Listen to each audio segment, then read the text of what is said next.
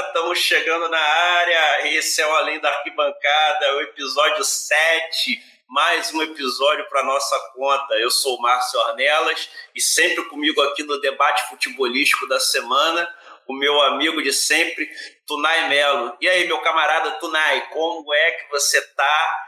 Já não sei mais se está fazendo quarentena, já não sei se voltou a trabalhar. Como é que está a sua vida aí acompanhando os estaduais que ainda restam acompanhar? Continuo na quarentena, resistindo até o último de nós sairmos dela. Né? E seguimos com esses estaduais que estão dando o que falar, né? muitas surpresas né? positivas e também surpresas negativas que tivemos durante a semana. A gente vai comentar sobre isso. Mas vem cá, quero te perguntar uma coisa. É, Evair Edmundo Evair Edmundo ou Euler e Romário? Fala você. Eu acho que Euler e Romário foi uma dupla melhor, mas Evair e Edmundo é difícil escolher, mas eu acho que fico com, fico com Euler e Romário. Os dois eu acho que foram mais, mais. Romário foi mais jogador do que os dois, né? Então, Sim. só por ele. E o Euler não jogou mais do que o Evair, mas jogava muito também, mas pegou difícil, você pegou de surpresa. A gente não tinha combinado isso, não, mas beleza. É só para dar um tchan na coisa. Vamos lá. Seguimos. O que, é que você tem de pauta para a gente discutir? Vamos lá.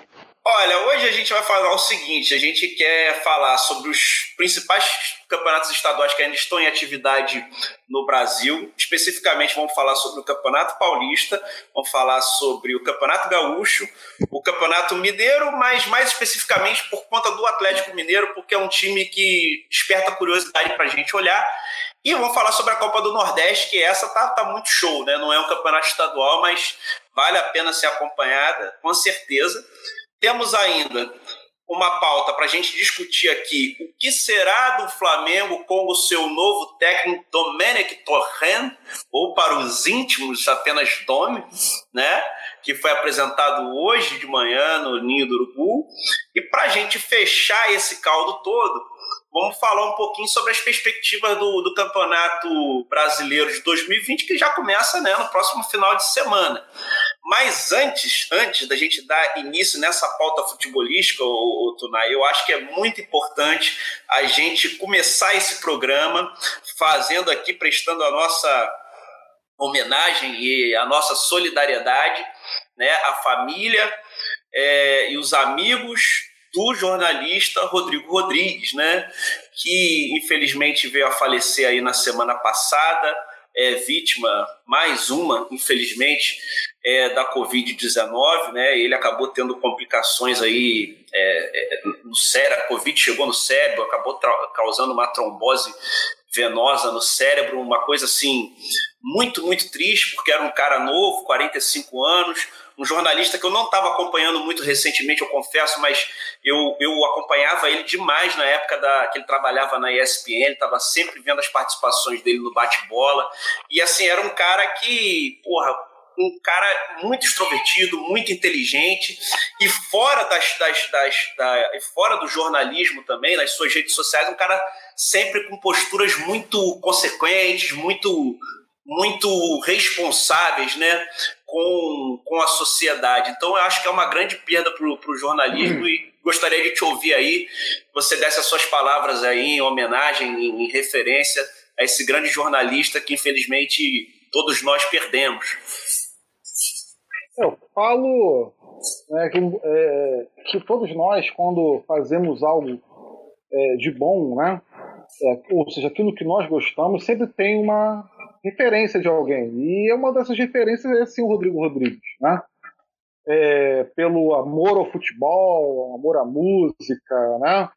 Ah, sempre reivindicou né, uma sociedade mais justa, mais igualitária. Né? É, levava o debate esportivo como é, gente simples, como gente da gente. Né, é isso que a gente vai levar né, adiante. É, eu acho que é o maior legado do Rodrigo Rodrigues, né? tão novo, né, 45 anos, né, é, e vamos seguir em frente, né, falando, fazendo as coisas que ele mais gostava de fazer, né, senão a coisa que ele mais gostava de fazer, que era o bom debate futebolístico, debater futebol como ele merece ser debatido. Muito bem. Em homenagem, em homenagem a ele, eu vou, vou do debate futebolístico sem uma, uma cervejinha, vou me permitir aqui. Em homenagem ao grande Rodrigo Rodrigues. E vamos seguindo.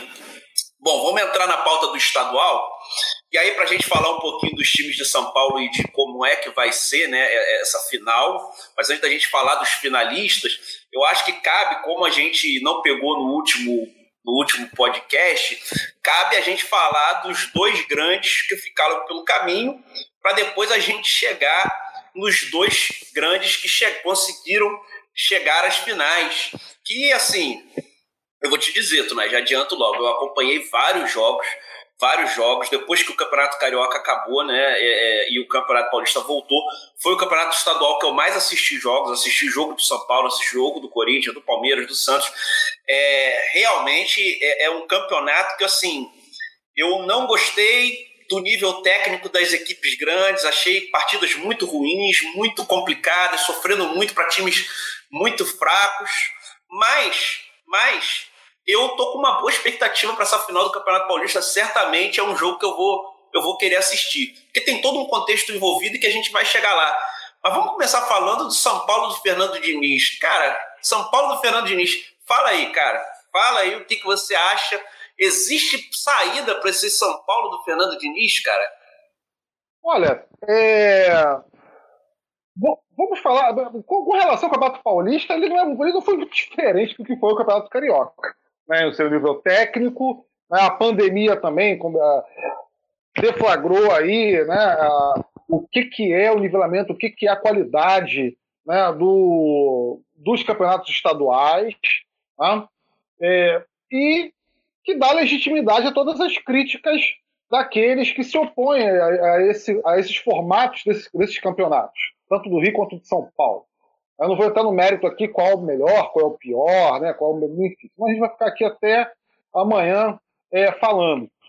Cara, com relação ao São Paulo, né? o São Paulo ele é o reflexo daquilo que né, é, é, a sua gestão. Você vê um Raí, né, que eu não tenho nada, eu adoro o Raí pessoalmente, um, não vou falar que foi um baita jogador, né, um, os posicionamentos políticos gostam do Raí, né, são importantes, né, mas dentro da gestão de futebol, né, o São Paulo, tá, pelo seu comando também do Leco, é uma apatia total. Você não sabe o que é o São Paulo, é um clube sem identidade. Eu é, tenho 37 anos, eu comecei a acompanhar o São Paulo no início dos anos 90, naquele timaço do Lê Santana, 92, 93, ganhando Libertadores, ganhando Mundial, ganhando o Campeonato Brasileiro lá em 91, né? e sempre chegando na, na Libertadores. Tinha, o Rogério Senna é, tinha uma, uma para por Libertadores, onde ele falava que, olha, não, não me sujeito a jogar no Amapá. Tem uma fala até preconceituosa, né? mas no sentido de não quer, não aceita jogar a Copa do Brasil, porque o São Paulo era o time da Libertadores. Né? Era vaga cativa, digamos, digamos assim. E o São Paulo ele perdeu essa identidade. O São Paulo, de é, 2012 para 2012, 2013, não se conquista um título. Está há quantos anos sem ganhar um título estadual? 15 anos? Ah, se eu estiver errado, por favor. É, não, é sete anos, sete anos. Acho que o último foi em 2012, é a Sul-Americana. Não, não, não, estou falando do estado... título. Ah, o estadual, estadual muito mais estadual. tempo muito mais tempo, né? Se alguém estiver assistindo, por favor, me corrija, são 15 anos. Para uma, um clube como São Paulo, é uma, uma vergonha. Assim como é uma vergonha ter sido eliminado por um time do Mirassol que perdeu 18 jogadores durante a pandemia, sendo oito titulares, e escreveu o Zé Ricardo com 24 a 48 horas antes do início da partida. O cara ainda meteu um gol, né? Ele meteu dois gols. Né? É, o que, que, é o time do Fernando Diniz? O que, que, é o Fernando Diniz? Fernando Diniz? Fernando Diniz é uma filosofia. Tudo bem, mas o Fernando Diniz precisa ganhar jogo. Fernando Diniz precisa de um trabalho consolidado. E isso ele não tem. Isso ele não mostrou ainda. Isso mostrou sim no, no Ajax, aliás, perdão, no, no, perdão, gente, no Audax, né? É, inclusive que eliminou São Paulo durante quando, é, quando ele era treinador por 4 a 1 há cinco anos atrás. Né? O, quantos clubes o, o Fernando Diniz ele comandou? Até que o Fluminense ele mostrou ali, né, no estadual, no início do estadual do ano passado, uma, deu uma cara ao Fluminense, mas perdeu jogos que, é, que não se poderia perder. Né? Ou seja, é um time que não decide.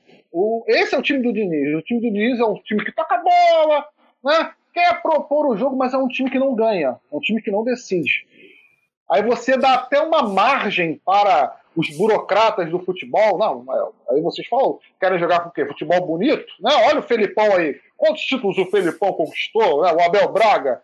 É, fala que o futebol do cara é feio, mas quantos títulos os caras têm? O cara, Felipão é campeão do mundo jogando futebol feio. E aí? Então você dá até legitimidade àqueles que apreciam um futebol mais é, burocrático, né? um futebol que não se aplica mais né? hoje em dia, né? que já está, é, o, é, digamos que, ultrapassado, ultrapassado mesmo, né? e que a, nós cansamos aqui de fazer críticas com bons fundamentos e com, ou seja, com bons embasamentos.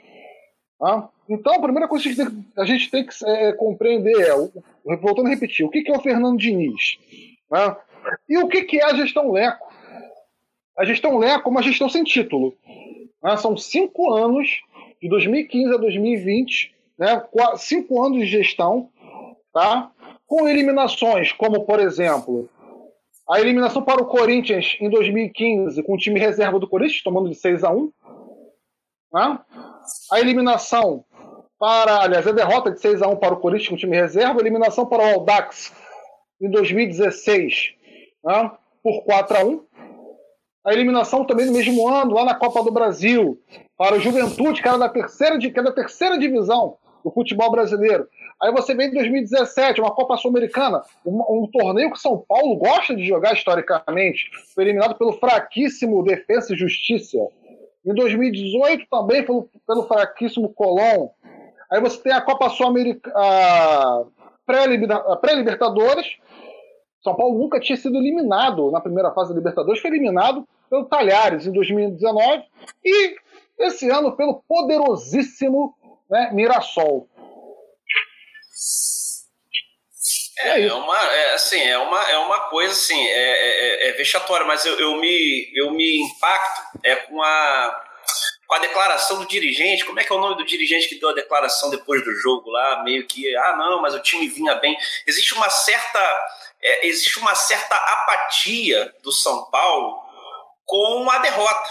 Né? É, a derrota, uma derrota como essa não causou a indignação que eu achei que ela ia causar num grande clube, pelas circunstâncias. Não é porque você perdeu para um time pequeno, é porque você perdeu para um arremedo de time que foi completamente dizimado durante o período da pandemia e que os caras que meio que tiveram que subir 11 jogadores da base para jogar essa partida e, pra, e, e, ainda vencer. E o São Paulo, e o São Paulo do Fernando Diniz cai com os mesmos problemas que tinha desde a época do Fluminense. Na época do Fluminense, o pessoal falava, os defensores do Fernando Diniz. Claro que eu acho que o Fernando Diniz é um treinador com boas ideias, mas é o que você falou. Se ele não conseguir avançar, ele será sempre uma filosofia. Com boas ideias, que eu digo o seguinte: olha, é um cara que gosta de ter a bola, é um cara que gosta de, de botar o time no ataque. Mas assim, o Fernando Diniz e o time do Fluminense, que eu assisti várias partidas é, do time do Fluminense do Fernando Diniz, o time do Fluminense do Fernando Diniz tinha um problema. Ficava muito com a bola, às vezes não conseguia ser muito efetivo na criação e tomava muitos gols, principalmente de contra-ataque, ou seja, era um tipo de time que não sabia defender enquanto atacava. Eu lembro que a derrota do Fernando Diniz, do Fluminense, para o CSA por 1 a 0 no Maracanã, inclusive foi o jogo que selou a demissão do Fernando Diniz no Fluminense, foi exatamente assim. O Fluminense ficou, sei lá, deve ter ficado com 75% da posse de bola, atacou, atacou, circulou a bola, circulou a bola, tomou um gol no contra-ataque no final do jogo, perdeu o jogo pro, pro, pro CSA, entendeu? E dessa vez perde pro Mirassol, mas você perde pro Mirassol tomando três gols do Mirassol, cara. Não é que você tomou um numa bola parada, você tomou três gols do Mirassol.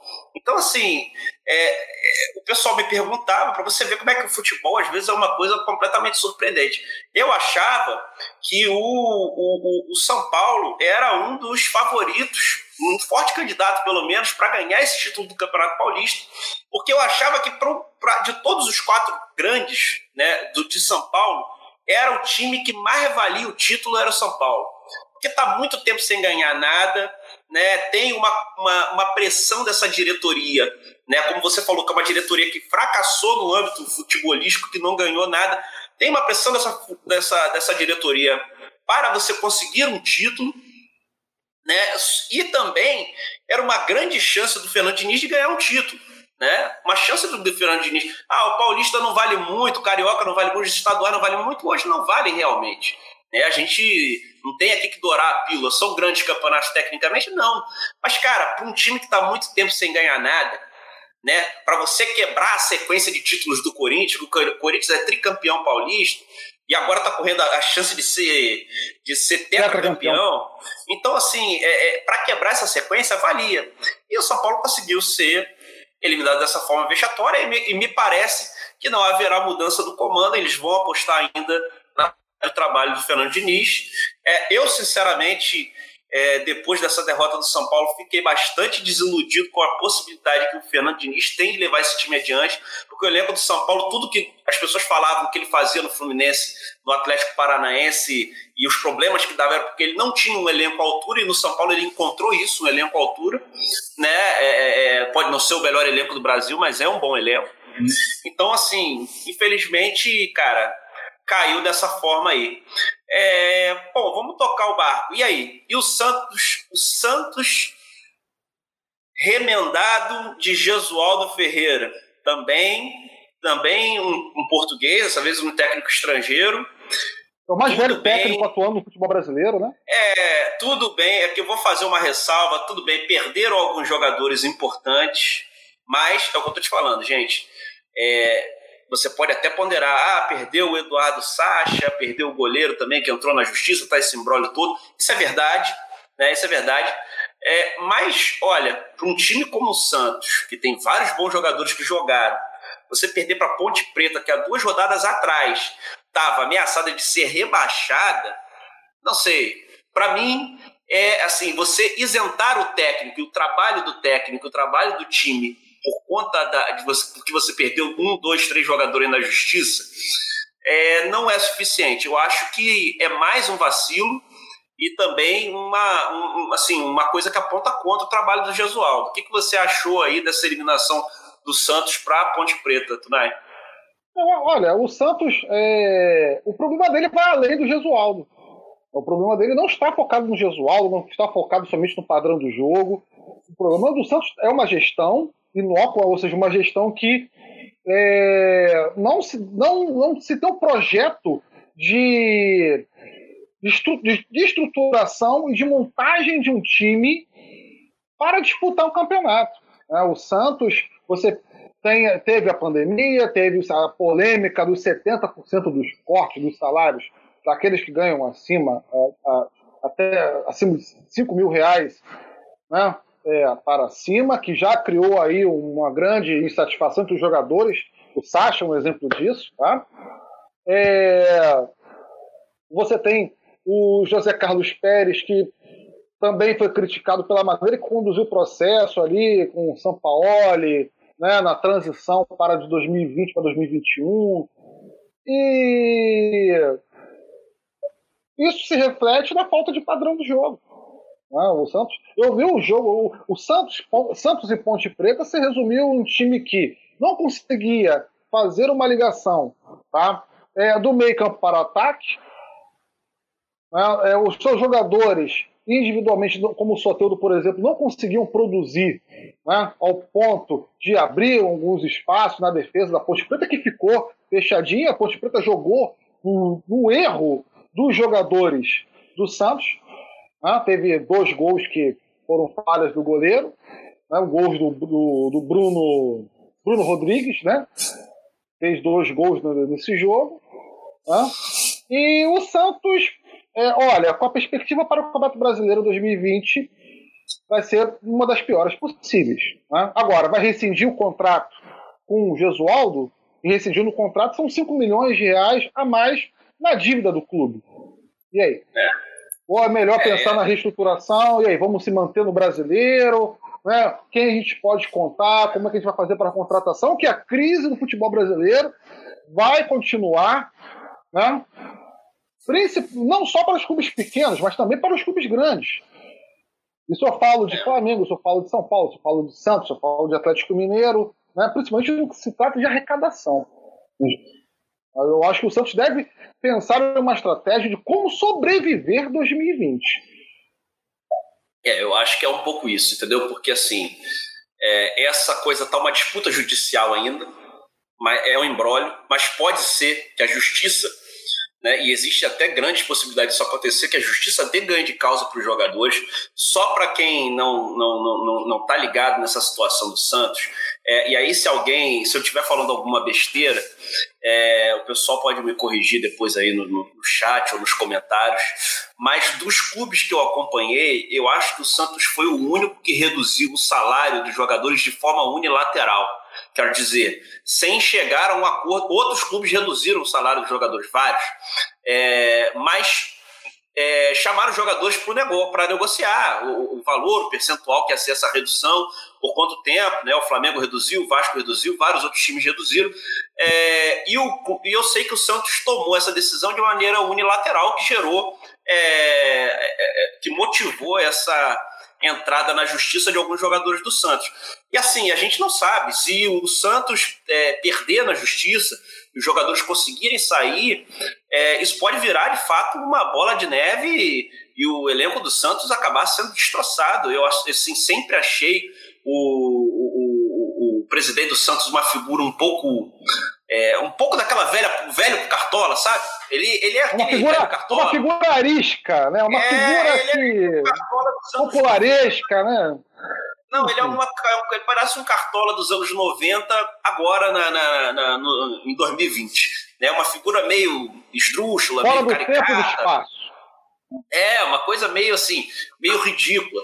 Então, assim, tomou essa atitude de forma unilateral, gerou esse problema. Então, assim, o Santos, cara, o que, que vai sobrar para o Gesualdo? Eu não sei, cara. Assim, é, é, é, sinceramente, eu acredito num trabalho que possa é, é, ser feito a partir de uma ideia de jogo. Porque uma boa parte, não todos, não quero generalizar, mas uma boa parte dos técnicos brasileiros não tem.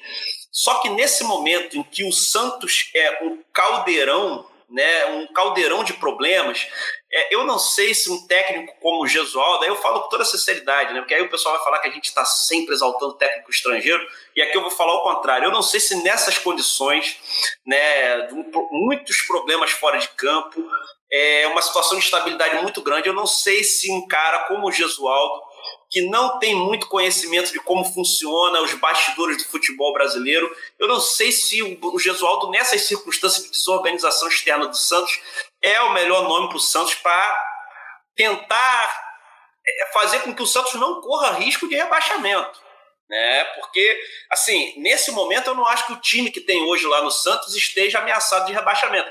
Mas se esses caras conseguirem ganho de causa e outros jogadores como Marinho, como outros caras importantes do time, é, é, resolverem sair por conta de salário atrasado, meu irmão, é, é tipo assim, não é um, não é um, não é um trabalho para o Gesualdo. Eu acho que a partir de agora se já não estava muito nítido, não estava muito fácil ele implementar as ideias dele desde o início, que ele tinha mais tranquilidade para trabalhar.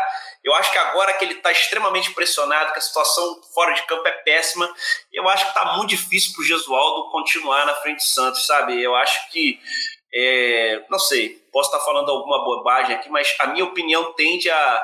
Se eu fosse o Santos, eu pegava um técnico brasileiro de maior de maior estofo para ser uma espécie de escudão e ver se consegue levar essa galera até o final do campeonato, cara. Porque eu acho que o Gesualdo não tem peso para fazer isso, não. É... é... uma discussão. É uma discussão a ser feita, é, que com certeza será feita durante a semana, porque o Campeonato Brasileiro vem aí, né? E vai ser um Campeonato Brasileiro difícil de se jogar, pelo fator campo, pelo fator que você não tem torcida. né, que é o diferencial, por exemplo, do Flamengo. A gente vai comentar mais à frente. Aliás, dos times grandes que jogam em casa, você consegue ali deixar o time adversário sem a torcida mais acomodado, né? Aliás, mais à vontade, melhor dizendo. É, agora, uma, uma, uma questão que nós, nós temos que levantar é, é, o Santos não perdeu esse jogo de 2 a 0 O Santos perdeu esse jogo é, até por mais, podemos dizer assim, com o caso Marinho, né? Caso Marinho, durante a transmissão da, da Rádio Energia 97 do, do Scroc, né? O Fábio Benedetti, o comentarista, né? É, chamando de burro e dizendo que o mesmo tinha que estar na senzala, né? Mandar voltar para a senzala. Ah, é uma coisa lamentável. Né, algo lamentável, né? Algo que. Infelizmente, o racismo é algo que naturalizado no nosso país, né? dentro dos esportes. A gente vai discutir melhor sobre isso. Que acho que não pode passar batido de forma alguma. Tem que ter punição, tem que ter suspensão dos direitos né, de transmissão, alguma medida tem que existir contra esse caso. Né? Foi algo que um escândalo. E nossa solidariedade. Não, é um, ca... é um caso nossa de racismo. Solidariedade, né? É um caso de racismo explícito, uma coisa assim absurda, falado numa televisão, numa rádio também que ganha proporções, é, outras proporções, enfim, uma coisa lamentável. Eu vi o vídeo que, o Marinho gravou, me sensibilizou, ele postou no Instagram, é, é, é, chorando de como aquilo ali, cara, não importa. Ele fala, não importa se você tem dinheiro, se você comprou a sua casa, se você comprou o seu carro, se você é bem sucedido naquilo que você faz. Um, uma, um ato de racismo como esse ataca a alma do cara, meu irmão atacar a alma do é cara. Inaceitável. Ver, é uma coisa, é uma coisa absurda, uma coisa é, é, nefasta, muito violenta. Então fica aqui também, acho que a gente não podia passar desse assunto Santos sem também deixar a nossa, a nossa solidariedade aqui ao, ao, ao Marinho e, e, e o nosso mais veemente repúdio contra esse jornalista entre todas as aspas aí, né? Porque isso aí é um. É, é, na verdade, se esse país fosse um país sério, esse cara não transmitiria jogo de novo. Já estava na cadeia. É, já estava na cadeia, porque é o tipo de pensamento que, assim, por você deixar passar, a coisa se propaga. E isso é que é o, é o perigoso hoje que nós vivemos na, na sociedade brasileira. É... Não devemos deixar passar e devemos denunciar, devemos combater nenhum diálogo com racista. Esse é o nosso, esse é o lema que nós devemos ter. Não devemos ter tolerância alguma com o racismo ou qualquer forma de preconceito. E é isso que a gente vai levar né, é, para sempre aí, né, dentro do futebol ou fora dele. E agora, Tunai, nós temos os dois grandes que faltaram, que no final das contas eu acho que acabou sendo a final mais interessante que a gente poderia ter. Aí eu quero te perguntar das expectativas que você tá para a final, porque eu tô com uma expectativa grande, eu vou te contar por quê. Porque eu acho assim, eu gosto de jogo, o Campeonato Paulista, ele é o melhor campeonato do mundo do ponto de vista técnico? Não é. Campeonato Carioca tampouco é até pior se bobear. É, o que salva ali no campeonato, do ponto de vista futebolístico do Campeonato Carioca é o Flamengo né, que ainda é um time que consegue jogar bem. Agora, os times grandes de São Paulo não voltaram jogando bem. O Palmeiras fez ontem a sua melhor partida desde a volta é, do futebol, é um fato. O Corinthians também não acho que jogou mal, é, é, pressionou muito o, o, Mirassol, não deu grandes chances ao Mirassol. É, fez um pouco de cera ali no segundo tempo, tentou ganhar um tempo, mas assim, teve o, o jogo no controle, apesar de que o resultado foi 1 a 0 Mas o fato é o seguinte, né? Se a gente pegar o, o histórico do campeonato, você, quando o futebol volta, né, é, o Paulista volta, o Corinthians estava praticamente eliminado, né, praticamente sem chances. Dependia de vencer o Palmeiras e dependia de vencer o seu jogo seguinte, dependia ainda do São Paulo vencer o, o jogo sobre o Guarani. Então, veja bem o que, que acontece. O São Paulo, o Corinthians vence o Palmeiras num jogo que o, o Corinthians jogou muito mal, praticamente só se defendeu e foi lá e, e venceu. E aquilo manteve o Corinthians vivo. Por consequência, o Palmeiras, no final das contas, é, venceu o Guarani na última rodada né? Aliás, Palmeiras não, São Paulo venceu o Guarani na última rodada.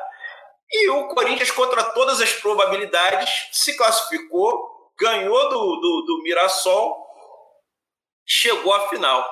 Então, o que, que eu quero dizer? Eu quero dizer que assim, o, o, o Palmeiras teve a chance de eliminar o Corinthians lá atrás com uma vitória simples uhum. sobre o Corinthians. Não eliminou. E agora eles se reencontram com a possibilidade de, de novo, o Corinthians chegar ao, ao tetracampeonato e de novo ser campeão dentro do Allianz Parque. Lembrando que o último jogo, embora não tenha torcido, o último jogo será na casa do Palmeiras. Então, assim, eu gostei porque, embora eu vou te ser sincero, não espere um grande futebol das duas equipes, eu gostei porque o jogo ganhou o campeonato, a final do campeonato ganhou elementos extra extra campo que envolvem rivalidades antigas, campeonatos antigos, que eu acho que isso apimenta o futebol, isso é muito bom para o futebol. E que bom que o, o, o, foi um pouco assim no, no, na final do Campeonato Carioca também. A, a, partida dentro de campo acabou virando um elemento que o Campeonato Carioca ali com aquela coisa da disputa pelo, pelo direito de TV também apimentou a, a coisa. Então, assim, eu, esse é um jogo que eu, que eu quero ver é, Corinthians e Palmeiras. Como é que tá a sua expectativa aí? Uma expectativa, olha, é, é bom, para um bom jogo. Né? Eu gostaria muito que o Palmeiras repetisse o jogo que fez até os 25 primeiros tempos, do, até os 25 minutos do primeiro tempo. Eu acho que até os 25 minutos do primeiro tempo foi, melhor, foi o melhor jogo do Palmeiras do ano. Né? Aliás, foi o melhor jogo do Luxemburgo dos últimos 3, 4 anos. Um jogo, um, um time intenso, com uma marcação alta, né, trocando passes né, em velocidade. O, o, o, o Gabriel Menino, né? É, muito Gabriel bom Menino, esse moleque, cara. Muito, muito bom, bom jogador, muito bom. O Patrick também, Arisco, né, que fez o gol da vitória. Agora, o segundo tempo da partida não me agradou. É, achei um Palmeiras esperando muito a Ponte Preta. A Ponte Preta teve chance de empatar o jogo, né, com o Bruno Rodrigues ali perdendo uma ou duas oportunidades. Né. É, o Corinthians, ele. a moda Carilli, né? O Thiago Nunes pegou a cartilha do Carilli, botou debaixo do braço. Né? É, então, opa, o Fábio Rodrigo entrou aí, né, cara? Pô, está acompanhando a gente, o grande Fábio Rodrigo, professor da rede estadual, um grande abraço. Boa noite, querido né, tricolor, doente, um grande escritor né, e um grande propagandista da, da, do Além da Arquibancada. Então o Corinthians botou o, o Thiago Nunes colocou a cartilha do Carilli debaixo do braço. Para se salvar, né? Para se salvar. Para salvar. Para salvar. Cara, é, eu tenho jogadores aqui. O Jô tá, tá retornando, né, tem uma história no Corinthians, né, é um cara que sabe fazer gol, apesar da idade, ficou quatro, pode me corrigir também, quatro meses parado. Né? É, e você tem tá também tá ainda o visivelmente fora, tá ainda visivelmente fora de forma. Fora de forma. Né? É, no jogo contra o Bragantino você teve o Ederson, né, que está é, tá, tá jogando muita bola nos últimos três jogos. Para mim é o melhor jogador desse time, né? desse elenco. Né? Você tem o questionado Luan, né? E o que, que o Thiago olha? A gente, eu, acho que, eu acho que o Thiago Nunes, né, para o Thiago Nunes para o Corinthians, ele não seria tão importante ser campeão estadual. Eu acho que não teria consequência alguma né, o Corinthians perder esse estadual. O Corinthians chegou onde poderia chegar até no estadual, diga-se de passagem. O Corinthians era para ter sido eliminado na primeira fase. Né, o São Paulo ele classificou o Corinthians. Né, o Corinthians, para mim, não tem nada a perder. Claro, tem a questão do clássico, né? A camisa, a questão da camisa, da tradição, do orgulho. Né? Mas, é, no geral, do, do, todo o esboço do Campeonato Paulista, do, principalmente né, deflagrado aí, da questão da pandemia, né, sem público, o Corinthians não tem nada a perder. Eu acho que o, o Palmeiras né, tem essa questão moral de ser campeão. Principalmente o Luxemburgo ele precisa voltar a ganhar título. Né, por mais que é, o estadual ele não represente, não seja o principal título né, a nível nacional, por mais que o estadual tenha um nível técnico fraquíssimo, é, não vai não condiz com a realidade do Palmeiras a nível de temporada. mas o Vanderlei Luxemburgo precisa ser campeão. Ah, ele precisa botar um, um sorrisinho na, no, no, seu torcedor. É, eu acho que o Palmeiras, ele, é, dentro do seu contexto, o Palmeiras para mim é o favorito. Né? Para agora, clássico é clássico, né? o velho ditado. A gente, os últimos campeonatos paulistas, o Corinthians também era a chamada quinta força. Né? Quarta, quinta força acabou sendo campeão. É, eu acho que eu acho assim, eu acho que é um clássico imprevisível. É, eu acho que não deviam ter deixado o, o, o, Corinthians chegar.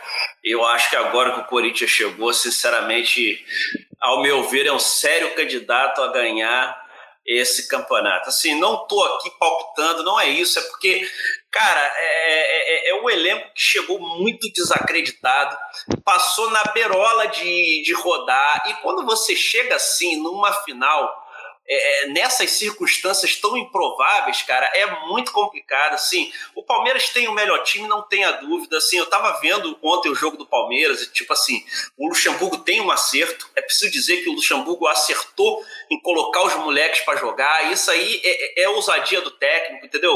O Gabriel Menino que joga, jogou até um pouco mais recuado. Eu acho que ele tem condição, inclusive, de de ser o grande articulador do time. Ontem eu estava vendo a qualidade de passe desse moleque, não tinha visto esse moleque jogar ainda de maneira mais aprofundada como eu vi ontem. É, é a, a qualidade na volta da marcação. Não, a qualidade de passe que ele tem é uma qualidade de passe de, de, de, de camisa 10, entendeu? Tipo assim, de visão de jogo. É, ele não faz essa função ainda, mas eu acho que ele pode ser preparado para fazer. E o Patrick de Paula também, excelente meio-campista, um grande volante. É, tem tudo para ser, porra, um cara que vai despontar também nos próximos anos.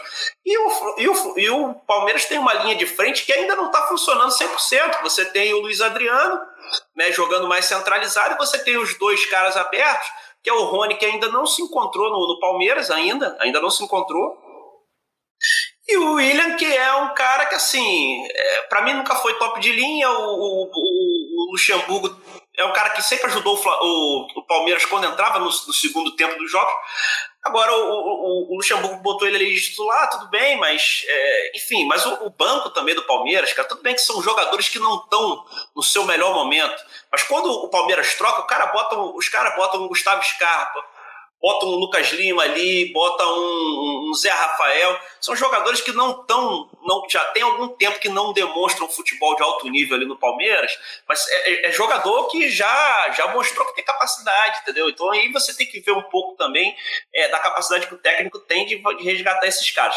Mas eu acho que, pô, cara, é um tipo de jogo de final de, de, de campeonato estadual é, que vai valer a pena acompanhar. Então eu acho que a gente tem que ficar ligado aí para para acompanhar os desfechos desse, desse campeonato, enfim. Mas eu acho que, cara, deixar o Corinthians chegar nessas circunstâncias aí é sempre um erro, cara, porque vai é, não tem torcida, eu sei que isso faz falta.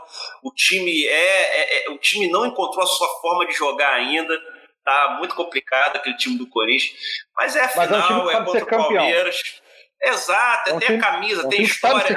E, e, a história e o histórico recente é muito forte pro lado do Corinthians para essas decisões de, de, estadual. Então vamos ver. É, vamos ver, vamos acompanhar. Bom, o, o, outro campeonato estadual que eu queria falar, e a gente vai falar mais rapidinho, porque também tem menos times, mas para mim é da onde vem, a, a, da onde vai vir a melhor final em termos futebolísticos dos campeonatos estaduais que vai ser Internacional e Grêmio, cara. Eu até achei ontem que o Grêmio fosse dar uma, uma bambeada e ia, ia vacilar, ia levar para os pênaltis, mas no finalzinho eles foram lá, conseguiram fazer um gol. Diego Souza meteu dois gols na partida. Eu falo, pô, Diego Souza, cara, eu acho que foi um acerto do, do, do Vai ter gente que não vai concordar, mas eu acho que foi um acerto do Grêmio trazer o Diego Souza. Souza. Sabe, eu sabe gosto muito Porque agora ele está jogando, ele tá jogando no Grêmio nessa função de centroavante, que é uma função que ele estava fazendo no Botafogo. Ele não jogou a carreira dele toda assim, cara. Mas ele é um cara que sabe fazer isso. Ele sempre fez o pivô muito bem, ele sempre soube jogar muito bem de costa pro zagueiro, ele tem altura, ele é um cara forte. Então, assim, ele está se dando muito bem nessa função de centroavante e suprindo uma carência que hoje é uma carência do futebol brasileiro. Você não tem Sim. tantos jogadores centroavantes goleadores. E o Diego Souza, apesar daquele maldito gol que ele perdeu com a camisa do Vasco contra o Corinthians, que não dá para deixar de, de lembrar, é... que infelizmente desclassificou a gente, mas ele é um cara que sempre fez os seus gols e jogando mais distante do gol. Então, assim, é, é, eu acho que vai ser uma grande final. E o Inter, para passar a bola para você, e o Inter do, do Eduardo Cudê, cara, para quem tem preconceito com o técnico estrangeiro, tem gente que tem ainda, cara. É, fica nessa bobagem. Eu não tô aqui querendo saber se o cara é estrangeiro ou não.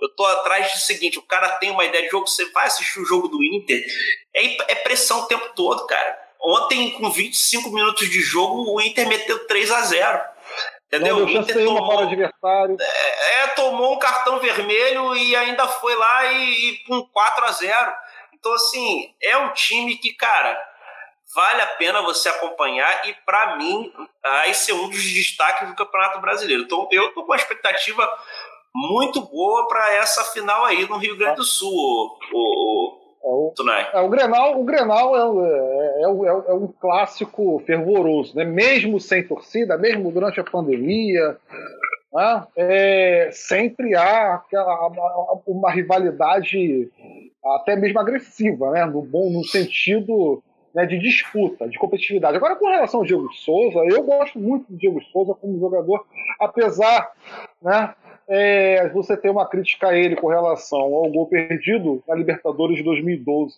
lá no Pacaembu, de cara a cara por Cássio, eu tenho também uma crítica a ele. E ele até jogou no Flamengo muito bem, né, em 2005, tá? É, com uma provocação quando ele o jogador do esporte com relação a 87.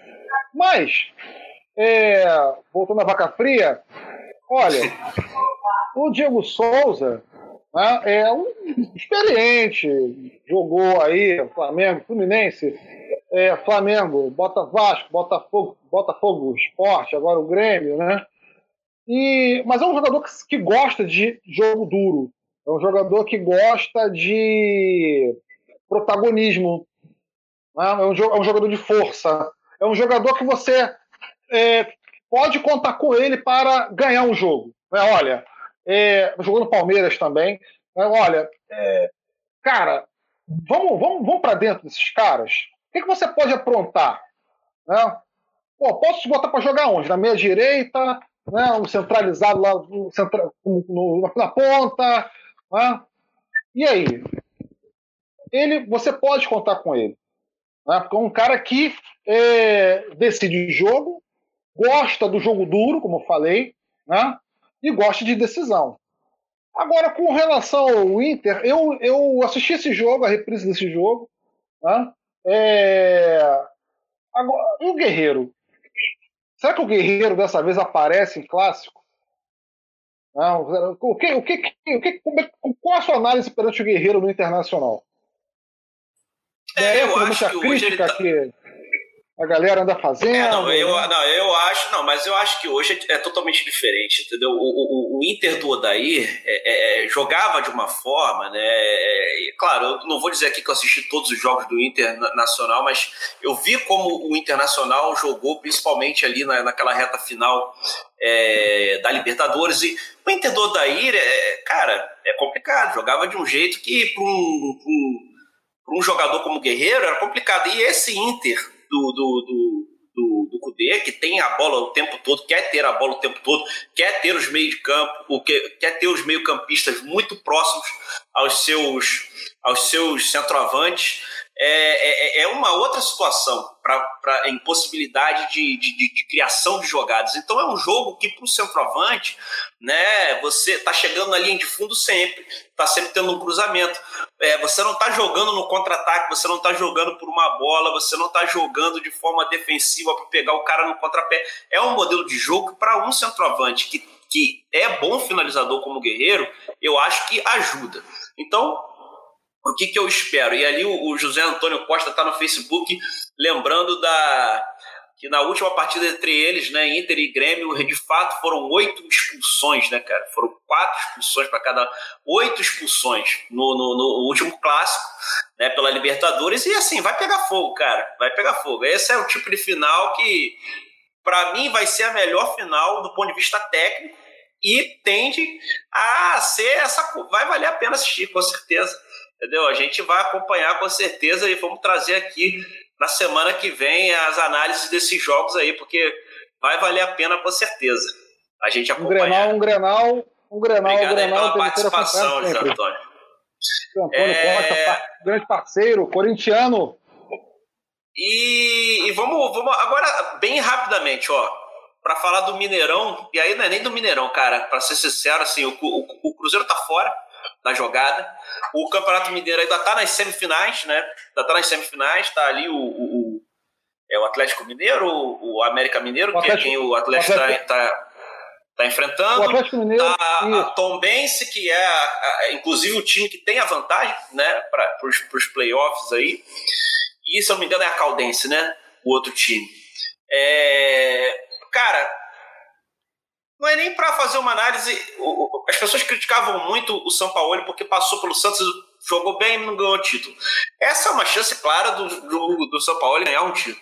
Né? Se tem uma, uma situação que está quicando para o São Paulo ganhar o seu primeiro título no Brasil, é esse campeonato mineiro aí, que você pode dizer, ah, mas isso não vale tanto. Beleza, mas. É o mesmo discurso do estadual, do carioca, mas. Você não quer chegar numa final e perder para Tom Benz, perder. Né? Exatamente. É, exato. Você não vai querer. Então, Atlético Mineiro do São Paulo. Já dá para ver alguma coisa do São Paulo nesse time do Atlético Mineiro? O São Paulo, olha, acredito que sim. O São Paulo vem forte o Atlético Mineiro.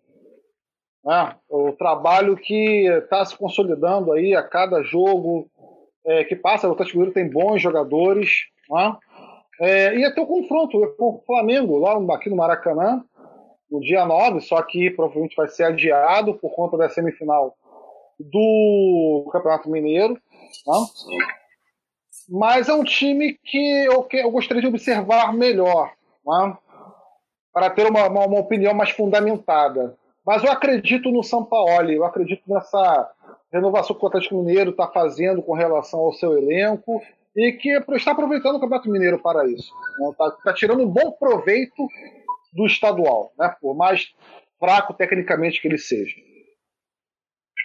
Sim, eu acho que eu acho que assim, eu assisti o primeiro jogo do Atlético Mineiro depois da volta, né, lá no é, foi contra, inclusive foi contra o América Mineiro. Esse jogo foi um jogo assim difícil pro, pro Atlético, mas assim é, esse segundo jogo contra o América Mineiro e aí já pelo pela semifinal, eu já achei que o Atlético já tinha mais cara de São Paulo, né?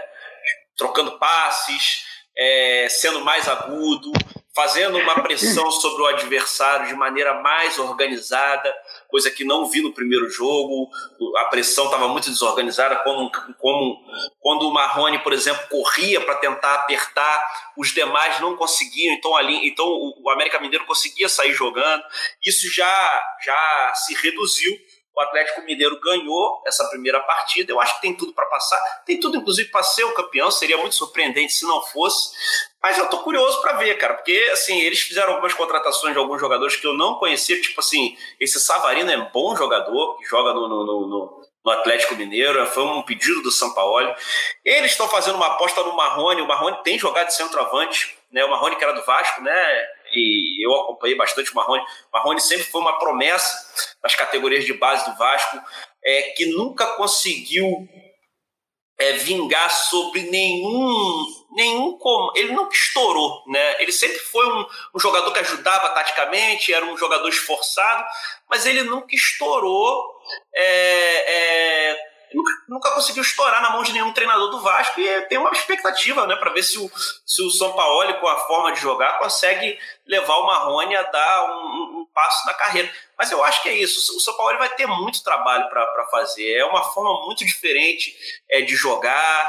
É um time né? São 12 reforços no ano do Atlético Mineiro. É, você está montando praticamente um time.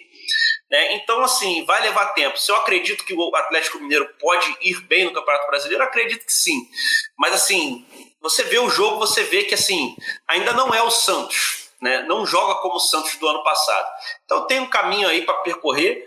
Mas, cara, título sempre dá tranquilidade. Né? Sempre dá tranquilidade. Então, começar ganhando um título ali do Campeonato Mineiro para calar a boca de, desse jornalista chato pra cacete, falar esse cara joga bem não ganha nada.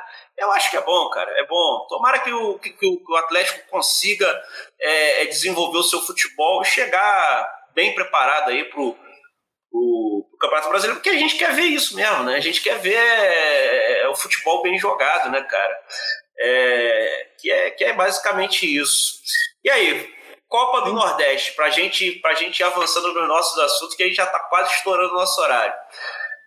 Acompanhei Ceará, é, Bahia e Ceará. Ceará foi que foi, né, cara? Ceará passou pelo time, né? É, não Bahia. era o favorito contra o, contra o Fortaleza, passou pelo Fortaleza. O Ceará pegou a ah, chave mais difícil, né? Passou pelo Fortaleza, né? É, é, é, é e agora deu de 3 a 1 no, no time do Roger Machado, que era considerado por praticamente todo mundo como favorito, e agora tá bem difícil pro Bahia. Afinal, já é, é amanhã. A Copa do Nordeste, ela tem um charme que é, consegue se diferenciar pra, para mim de todos os estaduais e que, infelizmente, a pandemia ela, ela acabou abafando, né? Esse charme que é a torcida nordestina nos estádios, né? Seria um é. baita jogo tivéssemos uma partida no Castelão com Ceará e Fortaleza, Ceará e Bahia, né? Mambos nos seus estádios, que seria um tempero a mais. Eu gostei do que eu vi né, entre o Ceará e Bahia né, nessas semifinais. É, primeiro jogo apenas, né? É, achei que o time do Bahia é um time que se, se tornou muito conservador, né, no, principalmente na, sua, na segunda etapa. Eu achava que poderia ter rendido mais. Eu, eu, eu acho que o Roger Machado é, é, um, é, um, bom estudioso, mas ele precisa arriscar mais. Né? Ele precisa lançar mais à frente. Eu acho que a gente vai ver isso agora nesse segundo jogo. Ele precisa reverter uma vantagem muito grande. Ele tem que ganhar de 2 a 0 para levar para os pênaltis. É uma situação muito difícil para o Bahia. É, o pessoal lá no, lá no Ceará tem chamado o Guto Ferreira de Gordiola, que é um, um apelido que estão dando para ele, porque estão falando que ele é, deu, um deu nó né? Estão falando que ele deu nó tático nos principais os principais técnicos do Nordeste, os mais badalados. O Rogério né? Ceni e o Roger Machado. Né? É, exato, entendeu? Então, assim, o Gordiola é, cara, mas foi um jogo. Mas, mas você que viu o jogo, você viu, depois eu vi os melhores momentos do jogo. Um jogo com muita chance de gol. Depois peguei as estatísticas da partida também. Foi um jogo com muita chance de gol, muita criação de jogada. Eu acho que vai ser um jogaço amanhã, e vai ser amanhã. O bom de ser não, amanhã é que não entra, não entra em conflito com os outros jogos que a gente quer assistir também na quarta-feira. Então, amanhã, assim, imperdível, gente. A final da Copa do, do Nordeste é a final mesmo, que é o último jogo. Né? Os outros campeonatos que a gente falou aqui ainda vai para a primeira partida, então assim é, não é a decisão, decisão. Então assim amanhã a gente já vai saber quem é o campeão é, da Copa do Nordeste. Vai ser bem legal eu acompanhar esse jogo aí, cara. Eu tô, tô empolgado. Assim, é o que eu tô te falando, cara. A gente bate nos estaduais pela falta de nível técnico, pelo tempo que eles ocupam nos, nos, nos calendários, nos calendários, mas assim, é difícil você imaginar o campeonato brasileiro, o, o, futebol brasileiro sem os estaduais. Porque é, alguma coisa vai faltar, entendeu? Então, assim, eu acho que os estaduais têm que continuar existindo, mas tem que ser readequado à realidade. A realidade precisa ser um pouco menor. Tem que ser repensado, ter... inventar outro. Precisamos é... de outro modelo não, estadual. Não, e outras entidades, a gente já teve aqui, a gente já falou na semana passada da FERJ, outras entidades mais saudáveis que organizem esse futebol para beneficiar os times grandes e beneficiar os times pequenos também, entendeu? Para ser uma coisa boa para todo mundo. Mas enfim, a gente vai avançando nossa pauta e agora a gente vai falar do seguinte: Domenech, Bruno Henrique Gabigol e Domenech. Essa música ficou na minha cabeça na, de ontem para hoje. Ficou na cabeça, cara, ficou na Não cabeça. Não sai de jeito nenhum, cara. E digo mais, né? Domenech Torre. Domenech é... Torre. Eu sou a favor da... Sou favorável, obviamente, a pronúncia certa né, no nome de cada um. Não, ele já falou para chamar de Dome. É, pois é, ele mas eu, olha, eu aposto com você, não é? 30, é, um, um, um, vale Zé Delivery de 20%, que a torcida do Flamengo ou, ou, qualquer torcedor do Brasil não vai conseguir levar até o final da temporada a pronúncia da forma correta, né? Que é natural, ah, não bobagem. Tem como, né? tem caso. como. Ou ele vai ah, ser Dome ou ele vai ser Domenech. É Dome! É... E pronto, é, vamos adaptar, você, você vai se adaptar à música do Mister, né? Olê, olê, olê, olê. Mister vai virar o Dome. Ah, e é isso. Ah, Cara, e olha, já chegou com a bola toda, falar, hein? Vou falar para você, eu acompanhei a coletiva de imprensa dele hoje achei muito interessante, assim, é, é, é, um cara que você vê, eu não tinha visto ele falar muito, assim, até acertar com o Flamengo, é um cara que você vê que, que pensa futebol, sabe pensar futebol, sabe aonde está chegando, ele tem, ele tem conhecimento mínimo, pelo menos, ali, do que é o Flamengo, do que é o futebol brasileiro, uh, ele, ele não está chegando de paraquedas, é isso que eu quero dizer. Enfim, eu quero a sua opinião, porque além de você acompanhar muitos jogos do Flamengo, acompanhou muito de perto o trabalho do Jorge Jesus, levando em consideração alguns aspectos. Quais são os aspectos? Primeiro, eu não vou entrar nessa linha de que ah, esse cara só foi auxiliar. Cara, o cara tem experiência com futebol. Né? Muitos por grandes favor. treinadores eram auxiliares, Mourinho foi auxiliar por muito tempo, Guardiola foi auxiliar. Isso aí não é o problema, cara. A questão toda é a seguinte: é como que vai ser para ele, né? É, é, eu vou colocar assim, no seguinte marco. Qualquer um que chegasse para substituir o Jorge Jesus, se não fosse o Guardiola, não fosse o Klopp, não fosse um cara entre os top 10 treinadores do mundo, seria uma aposta hoje no Flamengo. Qualquer um. Né? Qualquer um. Mesmo o Leonardo Jardim, que tinha dos que foram especulados lá no Flamengo, era o que tinha, vamos dizer assim, mais bagagem. Qualquer um, para substituir esse trabalho que o Jorge Jesus fez no Flamengo, Sim, seria uma, uma aposta. Muito grande. Seria uma aposta. Então, ele é uma aposta. Ele é uma aposta. Mas dentre as apostas que o Flamengo poderia fazer, é, você está satisfeito com a aposta que o Flamengo fez? Sim, eu, tô, eu estou satisfeito. Né? É, é, porque é um estudioso do futebol. Ah, ele não tem um trabalho. Como assim não tem um trabalho? O cara tem oito. Trabalhou ao lado do Guardiola, né? como auxiliar, desde o Barcelona B né? acompanhando o Barcelona B, no time principal do Barcelona, no Manchester, no Manchester City, é, no Bayern de Munique, né? aliás, ao contrário, né? no Bayern de Munique logo após o Manchester City, e fez um bom trabalho no New York, né? o time de Nova York, tá? pela Liga Norte-Americana, a MLS, aonde foi a melhor campanha tá? do, do, daquele time, daquele clube. Então, como assim ter um trabalho consolidado? Ah, mas é falta ele pegar um time um europeu, um time sul-americano. Ora bola, se um técnico brasileiro, né, ele recém-aposentado, faz um curso na Europa, que deve ser feito mesmo. Futebol é uma ciência que tem que ser estudado, estudada está preparada para ser um está preparado para ser um técnico, por que, que o auxiliar de uma das principais escolas de futebol, do futebol mundial não está? Né? O segundo ponto, né, a perspectiva de trabalho é a melhor possível dentro do elenco, pelo discurso do mesmo de entender o que é Flamengo, né, de se adaptar rapidamente ao ambiente tá, do que, que representa o Flamengo de um time, de, de um time vencedor. Ou seja, jogar para frente, jogar para ganhar, para disputar títulos. Não estou querendo dizer que vai ser igual ou melhor que Jorge Jesus. Os números de Jorge Jesus são incríveis.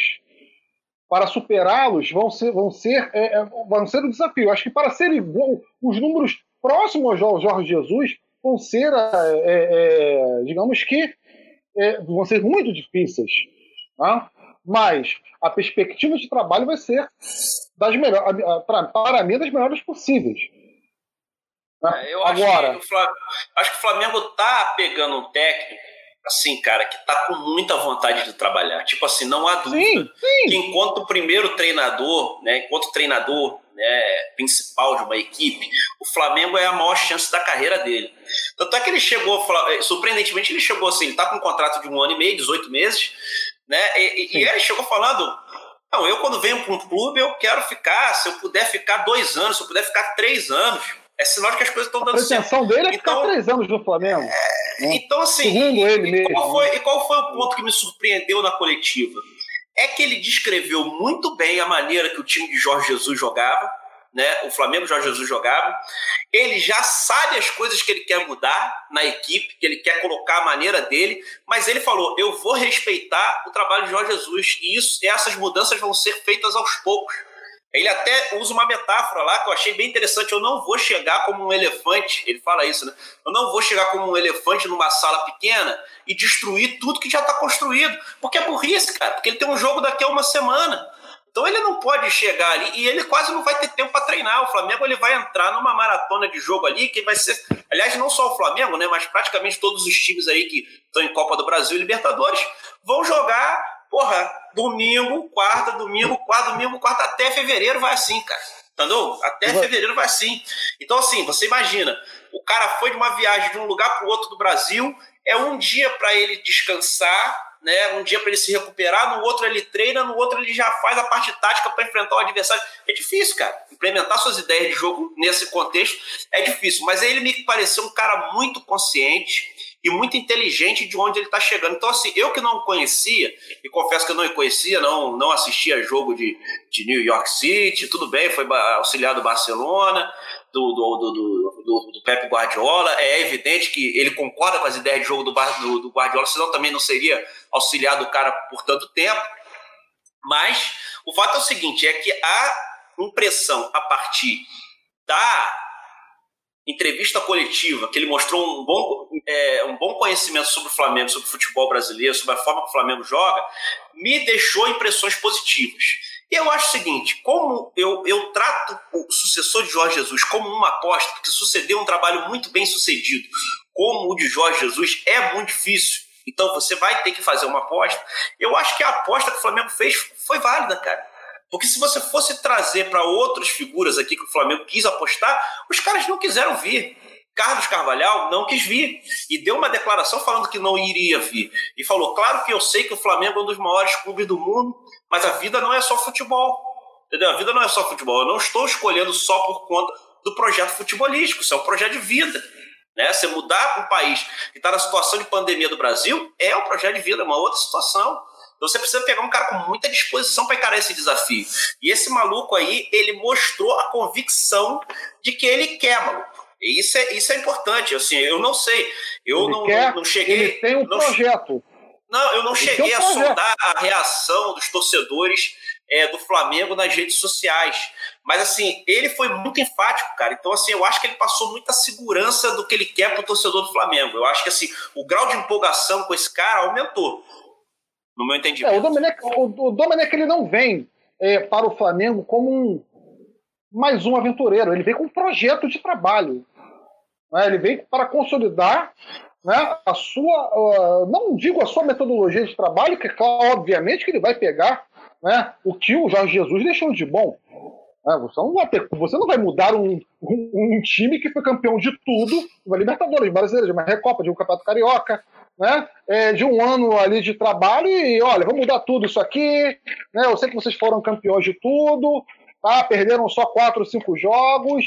Quem agora quem manda que sou eu, vocês vão jogar assim. Não, isso não vai acontecer. É porque tem jogadores ali, como o próprio Rafinha, que é, trabalhou com o mesmo no Bayern de Munique. Você tem jogadores que jogaram, jogaram na Europa, como o Gerson, como o Pedro, como o, o Gabigol, o Bruno Henrique, é o, o, Diego Alves. É um elenco que ele é experiente, é um elenco que é rodado, é um elenco de nível de seleção brasileira. Aí a gente pode até discutir quem é ou não é, mas é um nível, um elenco no geral a nível de seleção. E é claro né, que também vai ser discutido tá, o modo como o time joga, o modo como o time vai jogar. E, sem sombra de dúvidas, tá, é, o tra... a... eu estou aqui é, não estou gravando nada, né, mas vai ser um trabalho em que ele vai fazer, vai ainda aproveitar muito o legado de Jorge Jesus e, obviamente, né, mudar, como você mesmo disse, Ornelas, mudar é, de acordo com o andamento da rodada, né, o momento que o time esteja passando, implementando ali a sua filosofia tá, é, de jogo. Né? É, agora, voltando a dizer, é um projeto que ele. É, é, existe um projeto né, que tem tudo para ser consolidado. Né? Tem tudo para ser consolidado. E a equipe né, que vem com o mesmo, que é o Jorge Guerreiro, que atuou como auxiliar no Girona, o Sevilha no Espanhol. Né? Você tem o Jorge Gris, que é um analista, né, que atuou com o mesmo lá no, com o Pepe Guardiola, né, no Barcelona B. E o preparador físico ainda não é, pesquisei ou, ou, não consegui achar o nome do preparador físico que viria com ele. Não sei se o Roberto, se o Betinho, né, é, o Roberto Júnior, que é o preparador físico do Flamengo, vai continuar. Né? Agora o Maurício de Souza também é, ouvir é, dizer, como no site com Gol.com, por exemplo, Globoesporte.com, que seria possivelmente é, ingressado ao elenco, né, para, para até mesmo ser um dos auxiliares, para trabalhar na comissão técnica do mesmo, acho que seria muito importante. Né? E a contratação, até mesmo aí, foi muito boa, muito bem sucedida pelo, pelo Marcos Braz. Né? É, custou, por exemplo, vai custar ao Flamengo né, 2,25 milhões né, de euros por ano, tá? ou seja, 13 milhões de reais pela cotação, por volta de 13 milhões de reais pela cotação atual, bem menos do que foi o Mister, claro, com a proposta de títulos é, e premiações que o mesmo conseguir conquistar. Bom, agora vamos esperar o Campeonato Brasileiro para podermos avaliar né, é, com mais lucidez e vai ser um campeonato brasileiro difícil. Ah, acho que o Flamengo. Por conta da pandemia, bem, por conta dos jogos Agora torcida. é aguardar, vamos ver se esse cara ah, vai queimar a língua dos jornalistas que já estão já estão queimando a largada e já estão falando um monte de merda, porque a gente sabe que a imprensa brasileira, sobretudo é, as que ocupam os grandes canais de, de, de fechados ali da, da imprensa esportiva brasileira falam muita merda, é uma coisa impressionante como os caras são despreparados, não fazem a menor questão de, de se. Torcem para dar errado. Não, torcem para dar errado para ganhar like. Ah, não, caçadores de like. Mas sempre com um tom de xenofobia, cara. Esses caras, a maioria deles são extremamente xenófobos. É, é, é, é um fato né? É um protecionismo que é desleal com, com quem vem de fora no Brasil e demais é injustificado, porque o futebol já é uma coisa extremamente é, globalizada há muitos e muitos anos, entendeu? Imagina se cada jogador brasileiro que fosse exportado lá para fora sofresse o preconceito e as reações tão odiosas que os, os técnicos estrangeiros é, sofrem quando chegam aqui. Então, é, tomara que ele calhe a boca de muita gente, porque assim. E engraçado não é que quando. Você torcer pelo Flamengo, não é isso. É, cara, é, é, é, assim, é mostrar que o futebol brasileiro pode ser diferente. Pode ser diferente, com outras ideias. Entendeu? Sim, eu queria. Perguntar, eu queria perguntar, uh, eu queria perguntar à imprensa, né, que faz a crítica aos que dá trela para João Santana, né? Olha, João Santana, da, ah, olha, nós temos que olhar muito mais para o Brasil, né? Para os treinadores brasileiros, ó, oh, coitadismo, esse coitadismo, né? Esse, olha, esse, prote... esse paternalismo, digamos assim, tá? Que não faz a gente ter um pensamento crítico sobre a, sobre a nossa realidade. Aonde estavam esses caras quando o Luxemburgo foi treinar o Real Madrid? É, pois é. Luxemburgo, né, escola do futebol brasileiro, vai treinar o principal time europeu, que é o Real, os Galácticos do Real Madrid. Onde estavam eles? Né? Então, aí o treinador estrangeiro, seja ele com um trabalho consolidado ou não na Europa, é, vem para o Brasil, não, está tirando a vaga dos treinadores brasileiros, estão marginalizando os treinadores brasileiros. Mas, enfim, essa discussão é panos para manga. Né? É, a, gente é, vai voltar, a gente vai voltar com ela depois. Mas assim, é, parabéns aí ao Flamengo pela contratação. Boa sorte ao Domi. É, desejo é, sucesso para ele, porque eu também. não só pelo não só pelo, pela, pela questão do. do é, cara, é que assim, é pensar um futebol diferente, entendeu? Eu acho que esses caras, quando vêm para cá e conseguem coisas boas, ou esses técnicos brasileiros, como Rogério Ceni, é, como o Fernando Diniz, um Thiago Nunes da vida, conseguem coisas boas jogando um futebol diferente do que nós estamos acostumados a ver, ou nos acostumamos pelo menos a ver aqui nos últimos 10 anos no Brasil, é, você, você tem que. Você força esses caras a virarem a chave. Os caras têm que se adaptar. Então, tomara que nesse aspecto tenha sucesso. Tomara que não ganhe a Libertadores, evidentemente, de novo. Mas tomara que não seja um desastre, porque senão esses caras vão falar: ah, pô, pessoal. Não, é, é, é, é eu tô aqui dando uma sacaneada que é o meu lado vascaíno, mas, mas na verdade, na verdade, eu desejo sorte ao, ao, ao Domi mesmo, que ele possa ser bem sucedido no trabalho dele no Brasil, que isso abra a porta para outros técnicos bons. Outros técnicos bons, não necessariamente europeus, outros técnicos bons. Tem muito técnico bom no Brasil, talvez que não tenha oportunidade, muito técnico na América do Sul, na América Latina, também não teve oportunidade aqui no futebol, é, no futebol brasileiro, que é um grande centro. Enfim, Tunai, vamos indo para a gente fechar. Agora, rapidinho mesmo, a gente já está com o nosso tempo estourado. Pá, Flamengo, favorito, né? ou pelo menos um dos favoritos para ganhar é, o Campeonato Brasileiro. Eu acho que isso aí, se você perguntar para de 10 e 10 torcedores de qualquer clube, eles vão achar que o Flamengo é é, é o time que vai disputar lá em cima é, para ganhar o campeonato. Tudo bem, pode não ganhar, isso aí é da vida, mas vai disputar. Mesmo com a troca de treinador e tudo, tem essa coisa que não sabe como é que, isso, como é que o elenco vai reagir a isso, mas, mas o elenco é muito bom, é muito superior aos demais. Mas quem são os outros times que você vê brigando na parte de cima da tabela? Quem pode ameaçar o favoritismo do Flamengo? Jogo rápido. Vamos Olha, vamos lá. Internacional, Palmeiras, acredito que o Palmeiras né, consiga é, implementar um, um, um, jogo melhor né, dentro dessa temporada. Acho que o Atlético Mineiro também, né, com o Sampaoli aí, com, fazendo suas modificações, algumas contratações vindo, acho que são os times aí que vão conseguir esse ano dar aquele trabalho para o Flamengo. O, o Palmeiras, Atlético Mineiro e Internacional. Agora, quem vai cair? Quem tá para cair? Qual Vai ter algum grande que vai cair esse ano? Pode ter, pode ter. Pra perrengue não vai é ter. Não é hipótese. Então você acha que são esses? Eu, eu, eu, na parte de cima da tabela, eu votaria também, ó. Flamengo, Palmeiras, é...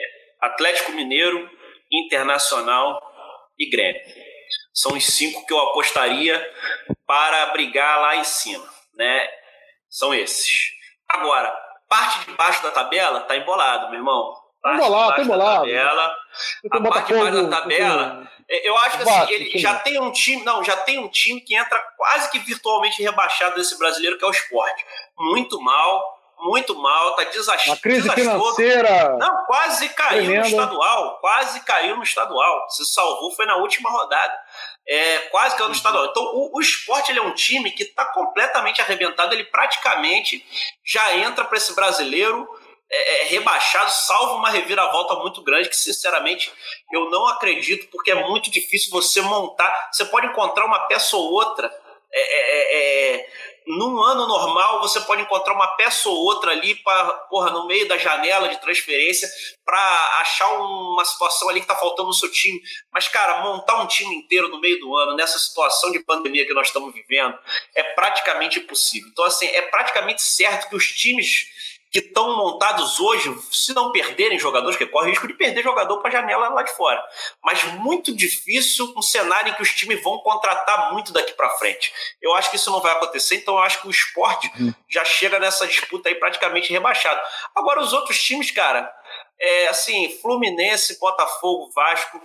É, Goiás. para mim vai. Santos, se, se perder mais gente. Todos esses aí, Curitiba, todos esses aí estão correndo estão correndo risco, cara. Estão correndo risco. A, a fila para cair, na minha a briga para cair, no, no, meu entendimento, é, é, mais intensa do que a briga pelo G4.